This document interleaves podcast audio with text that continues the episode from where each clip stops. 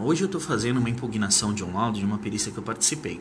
E tem bastante coisa interessante aí que eu queria dividir e comentar com vocês. Se liga só, vou virar a tela aí. O perito ele faz a caracterização da insalubridade em grau médio, no caso, afirmando que a reclamante tinha contato com um produto químico que contém benzeno na sua, na sua composição, que ele é corrosivo, cancerígeno, que ela não usava os EPIs, e que então caracteriza a insalubridade em grau médio em função do anexo 13 da NR15 é, devido ao emprego de hidrocarbonetos aromáticos. E é por isso que a gente tem que ficar muito ligado em tudo que é falado durante a perícia, né, os produtos que são utilizados e conhecer a fundo a legislação.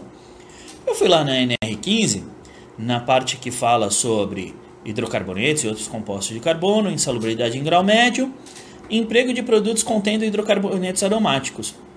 Só que a NR15 ela especifica que seriam hidrocarbonetos aromáticos como solventes ou em limpezas de peças.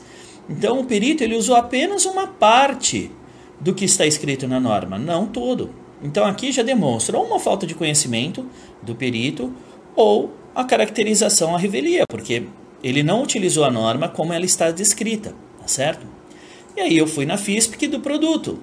E o produto ele é um detergente utilizado em limpeza pesada e na sua composição ele tem ácido benzeno sulfônico. Eu fui e pesquisei sobre ácido benzeno sulfônico. O ácido benzeno sulfônico realmente na sua composição ele tem lá, ele é feito através de uma reação onde uh, tem um hidrocarboneto aromático, tá certo? Porém, Uh, ele não é, ele não pode ser caracterizado como determina a norma, mesmo porque ele só entra uh, em baixa concentração no produto que é utilizado pela reclamante. Então, o produto utilizado não é um hidrocarboneto automático. Tanto que o ácido benzenossulfônico ele é utilizado em shampoo, detergente, creme, creme dental, uma série de coisas. A caracterização ela não é devida, ela foi feita de forma indevida. Por quê? A reclamante não tinha contato com hidrocarbonetos aromáticos é, utilizados como solvente em limpezas de peça, como diz a norma. Não pregava nenhum produto nesse sentido. Ela utilizava um detergente é, para limpeza pesada, que na sua composição tem ácido benzeno sulfônico. Uh, 3 a 10% da composição do produto, da mistura que o produto tem, é de ácido benzeno sulfônico. E o ácido benzeno sulfônico contém na sua composição, ele é feito a, partir de uma reação onde uh, existem hidrocarbonetos aromáticos. Quimicamente, isso não é válido. Né?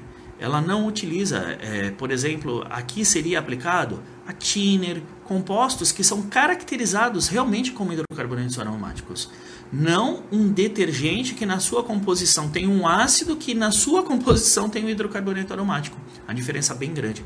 Então a gente tem que ficar bem ligado e não precisa saber de tudo, você precisa saber onde pesquisar. Então pesquisar a legislação, pesquisar a FISP dos produtos, ler a FISP dos produtos e entender o que está escrito.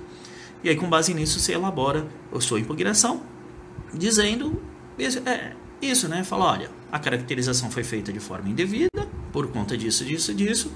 E aí você pode fazer os quesitos complementares, você perguntar por que, que o perito não levou em consideração todo o trecho que está escrito, né? Sendo que na sua composição ele não tem benzeno, ele tem ácido sulfônico. Então, tudo isso você vai é, é, colocar nos quesitos complementares para pedir um esclarecimento para o perito sobre a caracterização feita. Tá ok?